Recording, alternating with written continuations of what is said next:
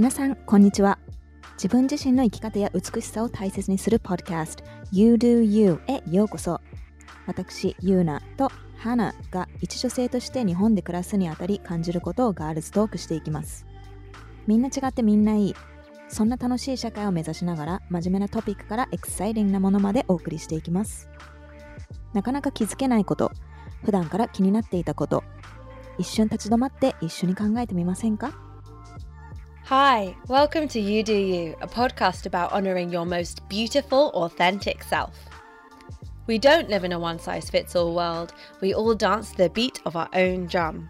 There'll be things that we have in common, things that I like which you don't, and vice versa, which is absolutely okay because we're human and it's what makes life interesting.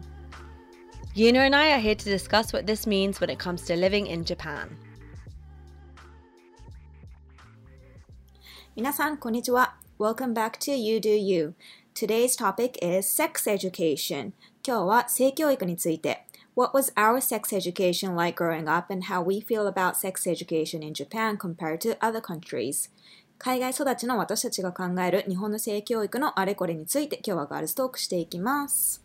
ゆな、日本のセックスエデュケーションはどうですか私は全然知らないから、日本のセックスエデュケーションのこと。なんか私今日このテーマについて話すって決まってなんかいろいろ考えたんだけどなんか日本の性教育ってなんかないに等しいなって思って basically it doesn't exist like sex education in Japan doesn't exist compared to like European countries and American countries um, 私はその性教育を受けるべき小学校の時がえっと、オランダとイギリスで育ってたから、まあ、実際日本にはいなかったんだけどでも小学校5年生の終わりに帰ってきてそこから中学校を含めて日本にいたけどやっぱりなんか性の話をすることがタブーみたいなのがこう他の国他の国っていうか西洋に比べてすごい強く根付いてるから少なくても学校でこうきちんと本当に避妊の方法とかセックスについてとか、まあ、体のこととかそういうのをちゃんと理解できるレベルでこう落とし込んで学ぶっていう機会私はなかったしで結構その親によると思うの。親が結構こう性教育を積極的にしているところだとなんか割と知識があったりするけど逆にうちは結構その親も性についての話は基本的にもう一切しないっていうスタンスだったしなんかちょっとこう気になって聞いたりしてもなんかそういうことは聞かないでって言われたりもしたし So, I mean, I was, yeah, I, I grew up in Europe until I was um, during my elementary school days, but I had one year of elementary school in um, Japan, and then after that, for middle school and high school, I was in Japan. But in my experience, sex education almost didn't exist in school. Um, maybe we did have like a few classes, but it wasn't enough to actually really understand about um, your own body and about sex and birth controls and things like that. So I think in Japan it's more about um, sex education within the house, like what your parents teach you. But that really depends on the education that each parent wants to um, provide. And in my case, like in our family, we never talked about sex and there was no absolutely no sex education from my parents to me. And i remember i asked them something one time when i was younger but they told me like not to ask those things because it's inappropriate. So i mean i think for i mean i talked about this with one of my other friends um a few days ago and she said that her parents um provided sex education to her and her brother separately. So it really depends on like how you grow up, but regarding school sex education, I think it's almost non-existent. でもそうすると、どうやってうんなんかセックスエデュケーションの情報を手に入れる入れたえのだから本当になんか友達同士でこう噂で回ってきたりとか、へなんー。かまあそれこそ、まあ、インターネットとか私が中学生になってからパソコンが流行ったからそれからになるけど、まあ、パソコンで調べたりとかでもなんか一個覚えてるのがなんか私小学校6年生の時に日本に帰ってきてで、まあ、性教育っていうのとちょっと違うかもしれないんだけどなんか結構男子がなんか勃起？Like erection? Like a boner? Like 勃起について because you know it's that time. Erection? Boner? yeah. 英語でわかんない人は勃起って erection とか boner って言うんだけどあの勃起がみたいなことをすごい小学校で男子が言ってるのが流行ってる時があったのね。でだけど私ただでさえ海外から戻ってきてばっかりだったからその、うんあんまり家族に教わらない日本語っていう単語が分からなかったの。それこそ勃起じゃなくてもこうムカつくとかやばいとかうざいとかそういう単語全然知らなくって、でそれでなんかみんながすごい勃起勃起って言ってるから えなんか勃起って何？みたいなことを言ったらなんかすっごい笑われて。ねなんかそれで家に帰ってから母親に勃起って何？って聞いたらなんかどこでそんなこと覚えたの？みたいに怒られてで、それで結局だ、女友達にすごい聞きまくって、勃起って何なの？何なの？みたいな。私なんか海外から帰ってきてばっかりだから分からないのって言って、すごい小学生なのに言ってて、で、それですごい仲いい子が、なんかあんまりなんか大きい声でそういうの言わない方がいいよみたいになって教えてくれたり、なんかあんまり、まあだからまあ、それは単語の話でこうちょっと冷やかしだから性教育っていう意味ではちょっとまだこう初期段階の話だけど、やっぱりなんかそんな感じで、なんかあんまりこう、そもそもこう話題としてタブー視されているなっていうのがある。So what I was just saying is that I remember the last year of elementary school, um, I was in Japan, and I had just come back from um, the Netherlands. So there were certain words that I didn't understand um, in Japanese, especially the words that my parents wouldn't use, like you know slangs and that kind of stuff. And boner was one of them. And then you know, being a child, uh, these guys at school, we were still you know babies, children. So one day they were like uh, bona bona boner. Like, you know, it was everybody was saying boner every day. And What's I didn't know what it was. So I, I kind of repeated them and then they laughed at me. And I was shocked because I really didn't know what it meant. So I went home and asked my mom, mom um, okay, so what, what's a boner? What does it mean? I've never heard of it. And she was like, where did you learn such a bad word? Like, don't say it in front of me again. And but you know, I was curious because everybody was saying it. I mean, the guys were all Hmm. saying it. So I asked one of my closest girlfriends, and then she told me. And then she also told me like you shouldn't really say it out loud so often because it's not, you know, an appropriate word to say at school. And uh, that's, you know, it's not real sex education, but it's kind of like the entrance part of it It's, you know, like it's just that everything is kind of taboo related to sex, like all these words, it's taboo. So uh, we don't really, you know, talk about it growing up. Like, I mean, as I said, it really depends on how you, what kind of environment you're in. And if you're in a lucky environment, you have the opportunity to really talk about it um, openly. But あともしなんか兄弟とかがいれば、うんもうちょっとわかるでしょうん、なんか兄弟も、でも、 うん、やっぱ家によるかもね。あんまり、こう、お兄ちゃんとその性教育について話すとかっていう友達あんまり周りにいないし、でもだからこ Bro, そ、 what is なんか this? yeah, I mean, I think one of the huge problems in Japan is that because we lack sufficient sex education, um, the awareness and knowledge among both girls and boys is really low. So that's why, you know, even for birth control, 90% or oh wait 95% is just done by condoms in japan and only 5% of the girls have um, used pills. And that's why like because we don't have much knowledge and awareness that's why the country and then the government also doesn't kind of keep up with us. So mm. um, that's why it's really hard to get the pills and have access to the pills because the awareness is also very low.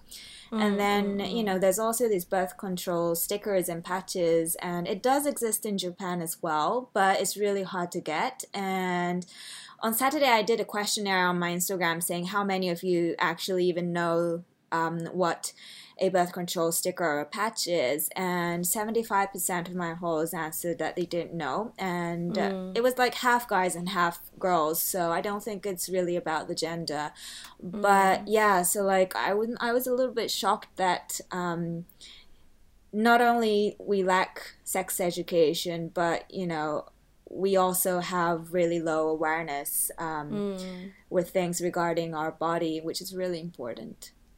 なんかその何性教育が日本で結構すごい遅れてるし まあ、結構そうタブー視されてるからこそあんまり話さないっていう中で結局それが何につながるかっていうと、まあ、結構その私たち国民のあの認知度とか、いろいろどういう選択肢があるのかとかそういう知識の低さにすごい今結びついているからこそ例えばこう避妊の方法についてもいろ他の国だったら例えばゴムもあるけどピルもあるしパッチもシールもあるしで注射でインプラントする人もいるしこういろんな方法をみんなあの自分に合わせて取ってる中で日本だけが95%コンドームで5%だけがピルっていうすごい極端なあの結果になっててでもそれって結局私たち自身のこう認知度とか知識がすごい低いから結局政府もそれに合わせて同じこうスローペース。だから結局ピルへのアクセスがすごい面倒くさかったり、まあ、シールとかパッチも全然手に入らなかったりっていうので、なんか結構そういうのがなんか望まぬ妊娠につながったり I mean at the end of the day that that's the whole reason why we have a lot of um, young girls getting pregnant, although they didn't um, want to. Yeah, yeah, yeah. yeah. Mm. I think it's it's difficult though because with education comes choices. But even I don't know with the the nice thing about the UK is because uh, of our national health service, it's all free. Yeah. So actually, because they wanna, they they'd rather not do other preventative measures down the line, like you know, um, abortions and things like that, or unwanted pregnancies, or um, you know, if it's too late, then also having the baby, it costs the health service a lot more money. Um, they mm. put more energy into uh, teaching you the options that there are and of course all the options available are free. So you can go in for the coil the iud coil or um, the the patch or the injection or whatever. That's all available to you. They're more than happy to which is good yeah, but it makes um, sense yeah. mm, but i don't know like for me i think the it's it's difficult because like for because I react so much with the pill, I would mm. be slightly if I'm very honest, I'd be slightly scared about putting in like the the implant in my arm or mm. having the injection. Mm. Um, although I understand that that's a really really good option for a lot of people. Um, the coil would probably be the one that I would go for if I was to. But in general, though, I think it kind of sucks that it's always the lady who needs to do it. Why is there mm. nothing for the guy? Mm. Like, I asked my boyfriend if there was a pill for, um, if instead of me taking the pill, you took the pill, would you do it? And he said no. Why? No, because if, ask most guys, they won't. They won't say yes. Well, most actually, of them will say what no. I do is, I mean, um, I mean, yeah, you're right. I mean, like if we take the pills, it's us who struggle all these, you know, bloating and being mm. sick and everything. But that's why each time I take pills, I always ask my partner to pay for it at the least. So I never pay mm. for my hmm. pills. Oh, that's good. Um, that's what I wrote on my stories the other day when I was talking about it. I wrote that. Um, so we are the one i mean we we are able to protect ourselves by using the pills but at the same time we're also strugg- struggling with the demerits and mm. therefore i think it should be the guys or the partners act, uh, at least paying for it like they should at least you know take the financial demerit because mm. in japan it's not free and it's like 2500 to 3000 mm. yen per month per mm. one sheet so if it's yeah if we buy it for like three months all at once it's what 9000 yen like you can have a huge meal with 9000 yen right but then we have to struggle with being sick and having all these headaches after paying mm. uh, 9000 yen so yeah. yeah i wrote like the guy should pay at least and then i got a lot of dms from first the girls saying they never even thought about asking the guys to pay for it yeah. because that wasn't really an option for them.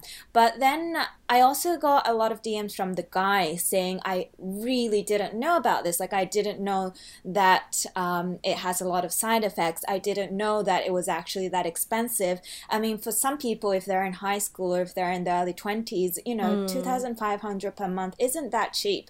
And mm. then they wrote like, now that we know, um, if my girlfriends asked me to pay for it, I would, and I could even, you know, I don't mind offering um, by myself voluntarily. And I thought, you know, it's just that the guys don't know. Like, I don't Mm. think there would be a guy, like, at least in my case, there was never a guy who said, Why the fuck do I have to pay for it? They would always be hmm, willing hmm, to hmm, pay for it when I explained everything.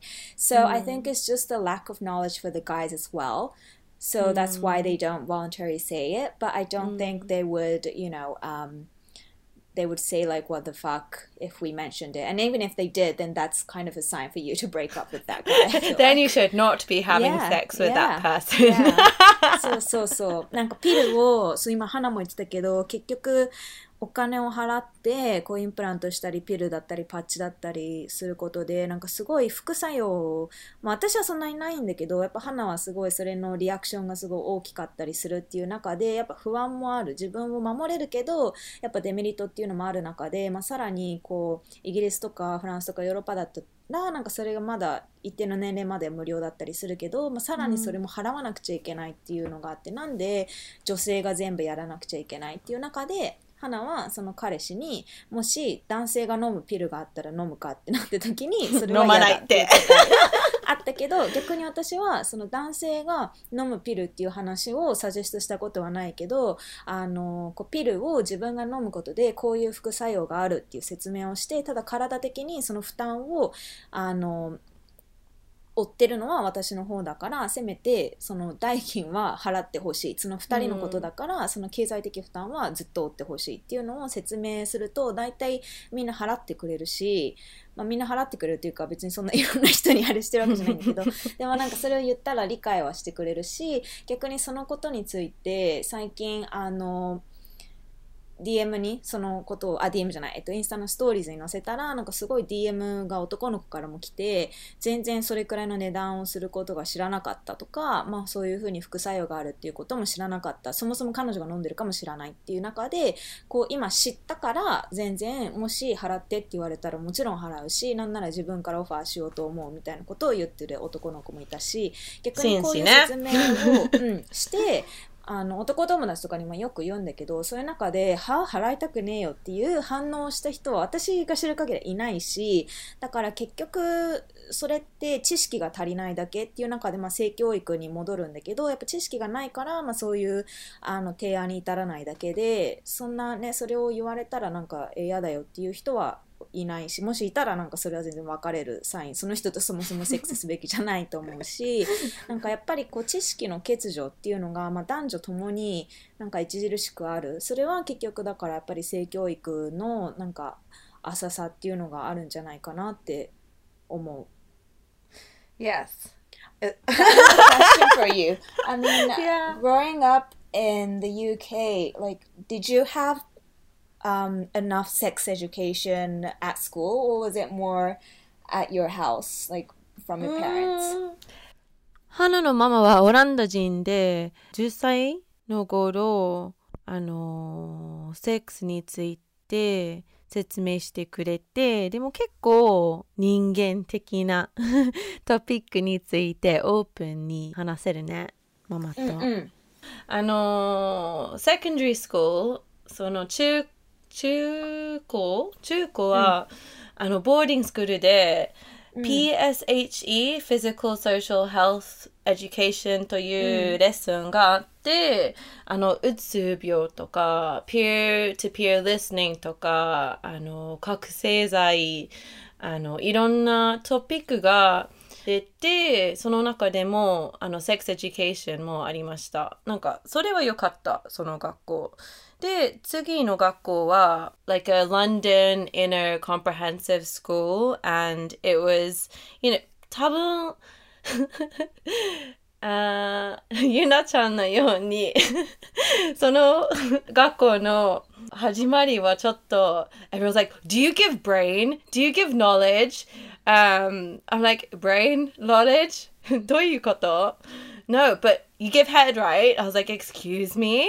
なんか10歳で、あ13歳でちょっと怖かったよ。でも実は、あのーがその学校のメイン宗教はイスラムだった。あの、ムズムスリム。へーうんだったから、その、なんか、極端、その、it was I think because it's religious. So whenever um, you have strict, or from what I've seen anyway, when you have really strict attitudes towards sex and things like that, there's a lot of judgment cast upon it, and particularly amongst teenagers.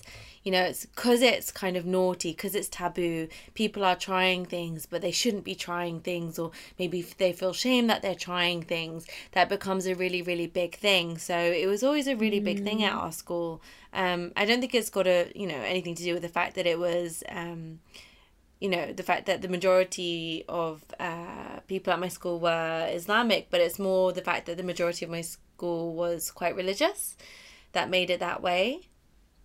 So in that school, I had didn't have one sex education lesson, and I was there from the age of thirteen to eighteen. So I really had nothing there at all. Um, but yeah, but recently they've changed the system though. So in 2020, it's because I still work with kids. This is why I know. Um, they changed the curriculum. So if you do the sex education at school, it starts as early as primary, where you talk about relationships. Um, so that's not quite talking about sex yet, but it's talking about, you know, relationships between people and setting barriers and, you know, um, all these important things to learn about how to protect yourself, um, both physically and mentally for mental health. And then um, you move on to doing sex, but sex isn't just um, hetero uh, sexual, heterosexual yeah um sex it's you know lgbtq so they cover all sorts of different sex so it's a lot more um advanced but actually there's the have you seen naked attraction I haven't. あ聞いたことある naked attraction あるある。イギリスで放送されていた Naked Attraction というテレビ 番組を初めて見た時テレビで放送することが信じられなかった、うん。うん、デーティングショーの形があるんだけど、男と女の体で判断する、うん。明らかに人間が入ってるすりグラスで覆われた6つの箱が参加者の前に並んでいてすりグラスが上々に上がってまずはそのか下半身が哀れになる。次に肩まで。最後に顔もオープンになる。うん。でもその下半身フェーズ、うん、参加者が6人の正規のお尻を見る。気に入らない人にバイバイを告げる、それで 6人が5人にで次はその肩フェ肩までのフェーズ体全身のフェーズうん。でもさ最初はショックをうん受けたけど、とってもいいセックスエデュケーションになったよ。うん。うん。うん。マジでうんびっくりした、人生で見たことがない正規の形、うん陰唇が大きいか、うん陰唇が見えないか、うん開いてる重なってるうん。あんまり他の女性のなんか下の方うん。見ないから、うん。本当に驚いた、いい意味で意味でね、うん。でもなんか体の形もわからないよね。その、health education の perspective から。それはちょっと心配。I was so shocked. Like, so the with naked attraction, like everyone in the UK has probably seen it. It's become quite a topic. And at the beginning, I was like, how is this even a concept for a dating show? It just seems a bit ridiculous. Um, but uh, for those who haven't seen it, basically they um, have a kind of uh, frosted glass box and then they lift it up. There's kind of three sections. So they go up until the waist and then up until the shoulder and then you can see the person. And each time there's six people at the beginning and then they, they eliminate uh, one person per round. And at the end, um, you go on a date. I mean, to be honest, I don't really think it's a good way to find romance because all the mystery is gone. So, like, usually when they actually go on a date, it's a really shit date. It's like, oh, I've already seen you naked, and then they never see each other again. But what I think was a really good sex education learning point was to see all the different shapes. Like, okay, like, you know, I've I'm gonna say I've seen some penises in my time, but I've probably seen more penises than I have seen. Yeah, um, yeah. Mm. vaginas and like vulvas and that sort of stuff because you know you don't really and i think with ladies Yeah. we all we all tend to be quite tucked away nicely as well but just to see so many different shapes i was just like what there's that and there's there that overlapping and there's some that are super open big lips small lips side lips like i was really quite um Mm. shocked but in a good way like i think it's people i'm sure there are people who even me growing up i think when i was growing up one of my boobs were bigger than the other boob. So i didn't know that that wasn't normal. That that that was normal because people come in all shapes and sizes. I thought oh why is my right boob bigger than my left boob? I mean they're pretty much the same now but at the time i felt quite conscious about it. So even just to know that um, you know, maybe the taboo downstairs area is different for everybody, probably would make people Yeah, feel yeah, a lot yeah, yeah. healthier yeah and you're able to look at maybe. yourself from an objective view as well i feel like if you know like what other women look like as well I'm like, Yeah. mm. but i think what Yeah. yeah. like hearing your story i feel like in japan um, regarding like sex education in the entertainment area like in tvs and media that's also very very um, they have um, a really high regulation i feel like because like even when i watch dramas you know for example like we've all seen sex and the city right? And they say the word sex in the title and they talk about sex and there are scenes where you know they have orgasm and stuff. But in japan you would never see um, a drama with people saying sex or i mean like it's very different now. Now there's a lot of netflix shows which have um, those kind of scenes but when I was a teenager, and when there was no Netflix and it was just TV, um, the dramas, I think it was a kiss scene was the highest amount of sexual um, scenes that you could get from a TV show. And there was absolutely no sex scenes on um, a regular show if it's, you know, before midnight. So I think even like through TVs and medias and books, um, it's much more conservative. Not conservative, but, you know, it's much more regulated in Japan. No, you're like. right. It is Yeah. Mm. conservative, though. I think it is conservative. Like it, it all builds up to this one, you know, uh, polite kiss, Mm. and then they just put their lips together and they hold it there for a couple of seconds, maybe about ten seconds, and then they smile and they hug.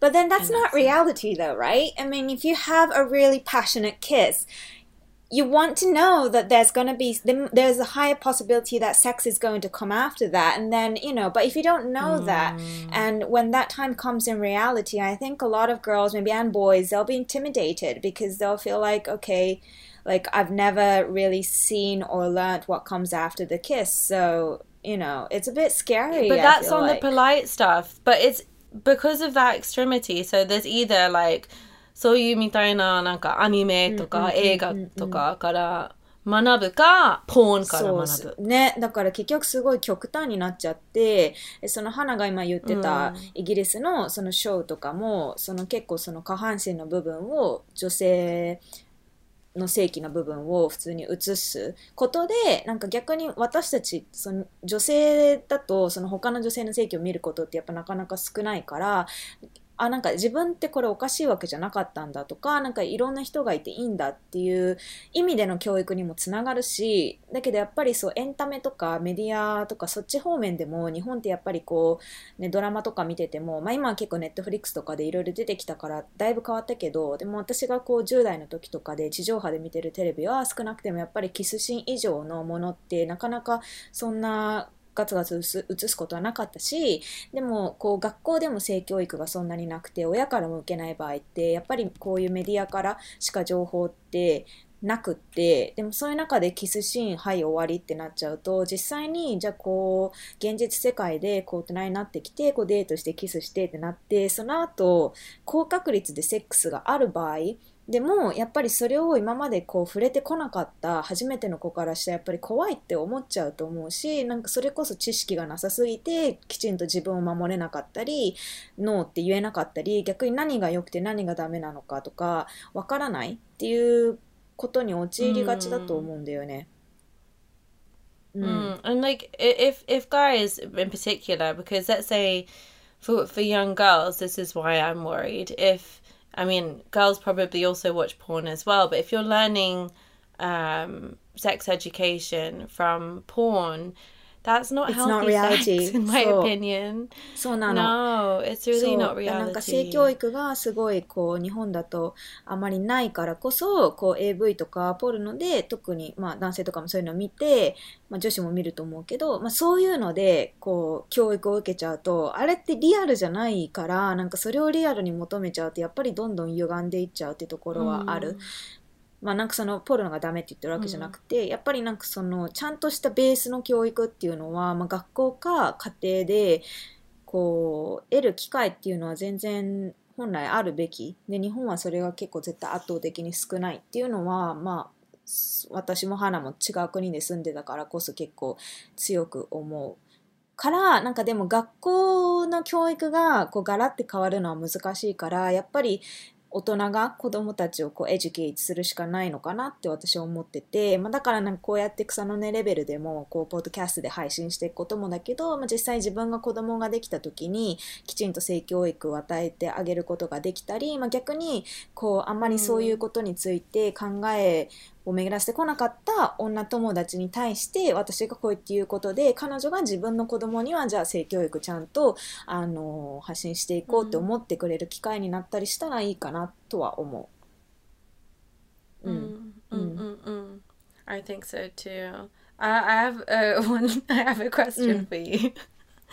Just because when you talk about sex education, um, usually the image is the the cucumber Yeah. or the banana and the condom. Have you put a condom on a cucumber or a banana? I haven't. I haven't. Have you? No, I haven't either. What what were we doing at school? yeah, no, I, I never, I never did it. I never did it. And then also, like, if I think back, you know, to early times, I wouldn't have felt confident putting a condom on a person. Nah. You know, you don't know Like, how, you know, it's kind of like, oh, time. can, can, Mm. can you do Mm, it? mm, yeah, mm, yeah, mm, yeah, yeah. Mm. Sorry, I just had to ask. I. Um, but Yeah. yeah, no, no, no, no cucumbers here, no bananas, guys. No. Um, sorry, no. yeah, that's the cute image though. Although I don't think it's a bad idea. Yeah, it is a cute image. I don't think it's a bad idea though. It's very practical. I mean, the ideal way, I mean, it's not the ideal, but if there is no um, sufficient sex education at school or at home, then at least, like, if you have a partner that you're having sex with, then the ideal, you know, relationship is if you could, you know, like, teach each other.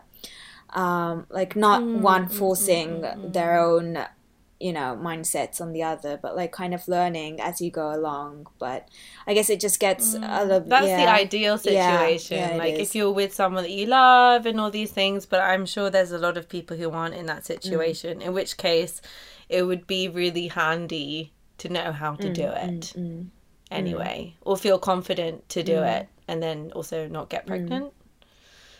Why can't men get pregnant? know, Why can't we be like yeah, I mean, you know, we're talking a lot of about gender uh, neutral and you know, like you know, um, having less borders between female and male. But at the end of the day, the biological difference that only female bodies can get pregnant is always going to be there. Like, there's always going to be that difference, no matter how much people emphasize uh, genderless and gender neutral. So, yeah.